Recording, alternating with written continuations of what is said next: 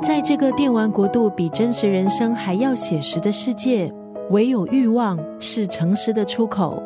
今天在九六三作家语录利益分享的这段文字，出自这部短篇小说集《柴猫梦的浮艇与德鲁伊》。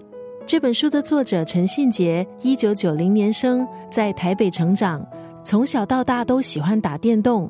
小说里的每一则故事都是短小精悍，以电玩还有游戏作为故事角色们交流情感的探索领域，这样的题材相当新鲜。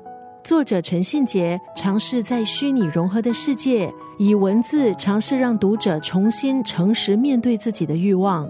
这本书也有着精致疗愈的封面插图，一幅巨大而温柔的鲸鱼载着一名男孩，还有柴色的猫前进。强烈的视觉主题作为这本短篇小说集的入口，引领读者进入角色的世界。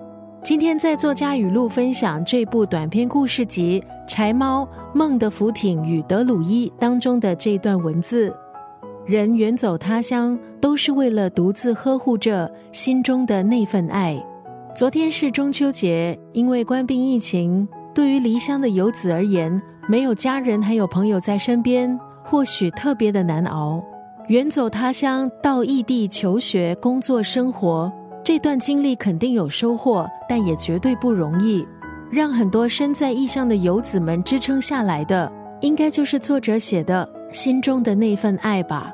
对自己的期许，对家人的爱，对生活的期盼，希望远走他乡换来的是自己还有身边的人都可以过得更好。